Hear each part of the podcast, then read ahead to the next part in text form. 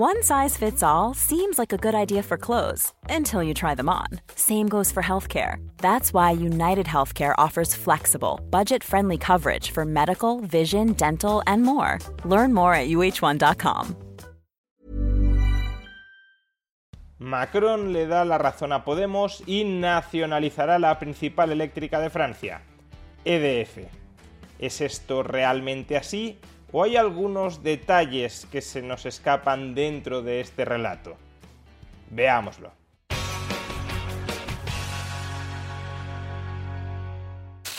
Podemos lleva años defendiendo en España que es urgente nacionalizar, estatalizar, desprivatizar el sector eléctrico español, o al menos partes del sector eléctrico español, para que las grandes eléctricas privadas no exploten a los consumidores. Y cada vez que lo proponían se les repetía que eso no era posible o que era indeseable.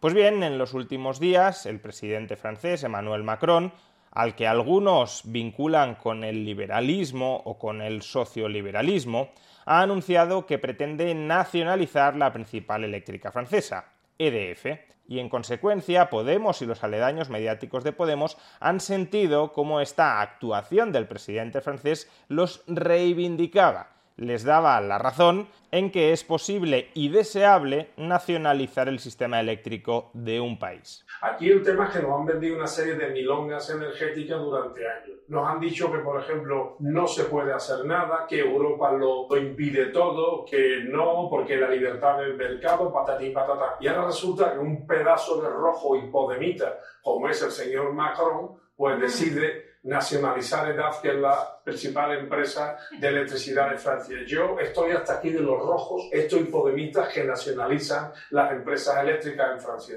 Sin embargo, este relato político tiene varios agujeros, tiene varias lagunas. En primer lugar, Macron no es liberal, no lo ha sido nunca, y no es que ahora, a posteriori, después de que haya gobernado durante varios años, decidamos revisar a posteriori la ideología de Macron. Es que Macron es un señor que viene de la izquierda, fue ministro de Economía de François Hollande, y esto precisamente es lo que escribí yo cuando salió elegido presidente de Francia en las primeras elecciones. Escribí, Macron no va a traer cambio relevante alguno a Francia, es parte del mismo establishment socialdemócrata que lleva gobernando ese país desde el final de la Segunda Guerra Mundial mantenimiento de una economía de mercado hiperregulada dentro de un estado de bienestar sobredimensionado y con relaciones exteriores basadas en una multilateralidad tutelada por Estados Unidos para favorecer una cierta globalización de los mercados. Vamos, que Macron no es Podemos, de acuerdo, pero tampoco es Rompol. Más bien es un socias de Pedro Sánchez. En segundo lugar, EDF ya era una empresa mayoritariamente pública, mayoritariamente estatal. El 84% de la propiedad del capital social de EDF ya estaba en manos del Estado. Por consiguiente, lo único que va a hacer Macron es recomprar en los mercados el 16% de las acciones que no estaban en estos momentos en manos del Estado. No es que EDF fuera una empresa que participara en un mercado libre sin ningún tipo de regulación, directriz estatal, cuyo consejo de administración fuera nombrado por accionistas del sector privado. No, todo eso no sucedía. EDF es una empresa esencialmente pública, cuyos directivos ya eran nombrados por el sector público y que además está hiperregulada e hiperintervenida e hiperadministrada por el sector público, por el Estado francés. De modo que al final, ¿qué papel, qué rol desempeñaban estos accionistas del sector privado? Pues eran una mera comparsa, mariachis, del sector público. Participaban en beneficios en proporción al capital de la compañía que tenían, que poseían, pero ni pinchaban ni cortaban en las decisiones estratégicas de EDF. En cierto modo es como si fueran bonistas que recibieran un cupón variable según los beneficios de la compañía. Y por tanto es como si ahora Macron anunciara una recompra de esos títulos particulares de deuda con cupón variable que emitió hace años EDF en los mercados. ¿Qué tendría de extraordinario que una empresa pública recompre parte de su deuda emitida en los mercados? absolutamente nada. Pero como en este caso podemos hablar de nacionalización Since 2013, Bombas has donated over 100 million socks, underwear, and t shirts to those facing homelessness. If we counted those on air, this ad would last over 1,157 days. But if we counted the time it takes to make a donation possible, it would take just a few clicks. Because every time you make a purchase, Bombas donates an item to someone who needs it. Go to bombas.com slash ACAST and use code ACAST for 20% off your first purchase. That's bombas.com slash ACAST, code ACAST. Quality sleep is essential. That's why the Sleep Number Smart Bed is designed for your ever evolving sleep needs. Need a bed that's firmer or softer on either side? Helps you sleep at a comfortable temperature? Sleep Number Smart Beds let you individualize your comfort so you sleep better together. JD Power ranks Sleep Number number 1 in customer satisfaction with mattresses purchased in-store. And now, save 50% on the Sleep Number limited edition Smart Bed for a limited time. For JD Power 2023 award information, visit jdpower.com/awards. Only at a Sleep Number store or sleepnumber.com. A lot can happen in the next three years. Like a chatbot may be your new best friend. But what won't change? Needing health insurance. United Healthcare Tri Term Medical Plans are available for these changing times. Underwritten by Golden Rule Insurance Company, they offer budget friendly, flexible coverage for people who are in between jobs or missed open enrollment. The plans last nearly three years in some states, with access to a nationwide network of doctors and hospitals. So, for whatever tomorrow brings, United Healthcare Tri Term Medical Plans may be for you. Learn more at uh1.com. Y esa es una palabra que genera un extraordinario frenesí entre gran parte de la clase política española, sobre todo la parte de Podemos, entonces esta noticia, que no supone un gran cambio con respecto a la situación previa existente, se convierte en un notición cuya narrativa debemos trasladar a España para ver si encontramos un cierto paralelismo forzado entre la nacionalización de EDF y la nacionalización de Endesa, de Iberdrola o de gas natural. Pero en tercer lugar, y quizá lo más interesante, es lo siguiente. ¿Por qué Macron quiere ahora nacionalizar el 16% del capital social de EDF que estaba en manos del sector privado? ¿Por qué justamente ahora? ¿Por qué no hace un año, hace dos años, hace cinco años?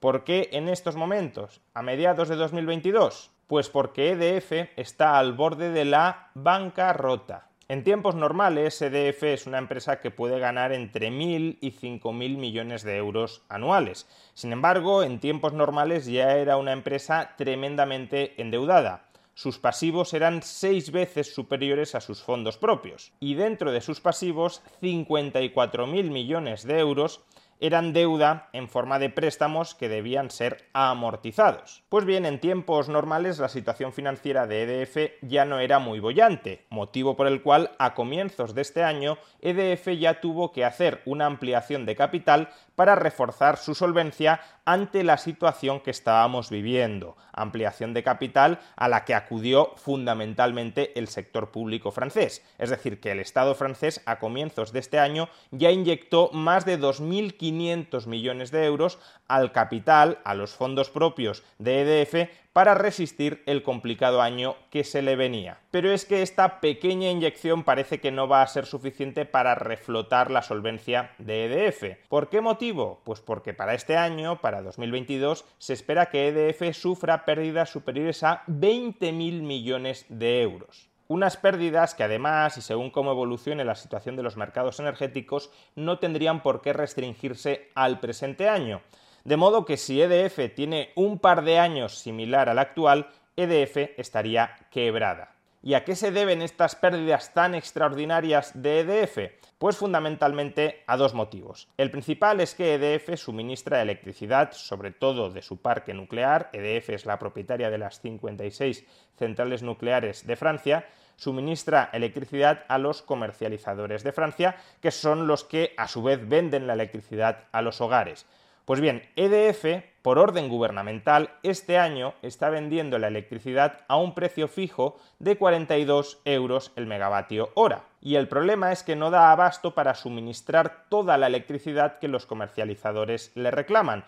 Con lo cual, para poder atender la demanda de los comercializadores, EDF tiene que comprar electricidad en los mercados mayoristas, que puede costar a más de 300 euros el megavatio hora, para revenderla a 42 euros el megavatio hora. Es decir, que por cada megavatio hora que está vendiendo puede perder 100, 150, 200 o 250 euros. Y en segundo lugar, EDF está invirtiendo este año cantidades extraordinarias de dinero para reparar, para mantener su parque de centrales nucleares y a su vez Macron también pretende en los próximos años impulsar un plan público de construcción de nuevas centrales nucleares, plan público que se canalizará a través de EDF. Por tanto, la eléctrica está sufriendo a corto plazo gastos de mantenimiento extraordinarios y a su vez a medio o largo plazo va a tener que hacer frente a inversiones mil millonarias para ampliar la capacidad de generación eléctrica nuclear de Francia. Vamos, que ahora mismo EDF es un negocio ruinoso y lo que hace Macron nacionalizando EDF en realidad es rescatar a los accionistas que se habían quedado atrapados en ese negocio tan ruinoso que era EDF. Fijémonos, si no, cómo ha evolucionado el precio de las acciones de EDF cuando Macron anunció que la iba a nacionalizar. Huyeron despavoridos los accionistas que había en EDF ante la perspectiva de que Macron fuera a nacionalizar el 16% de la compañía que todavía no estaba en manos del Estado francés. No, lo que sucedió con el precio de las acciones de EDF es que se dispararon. ¿Por qué? Pues porque los accionistas estaban atrapados en un negocio que sabían que era muy malo, y ha llegado un caballero blanco y les ha dicho os voy a sacar de este problema dándoos una cantidad ingente de dinero, que puede llegar a ser de 7.000 millones de euros, para socializar vuestra mala inversión entre todos los contribuyentes de Francia. Pues bien, eso es exactamente lo que está aplaudiendo con las orejas Podemos desde España la socialización de pérdidas de unos pocos inversores privados en una ruinosa eléctrica pública francesa, todo ello a cargo del contribuyente y con el propósito de incrementar el parque nuclear del Estado francés, para que luego nos digan que la política no hace extraños compañeros de cama.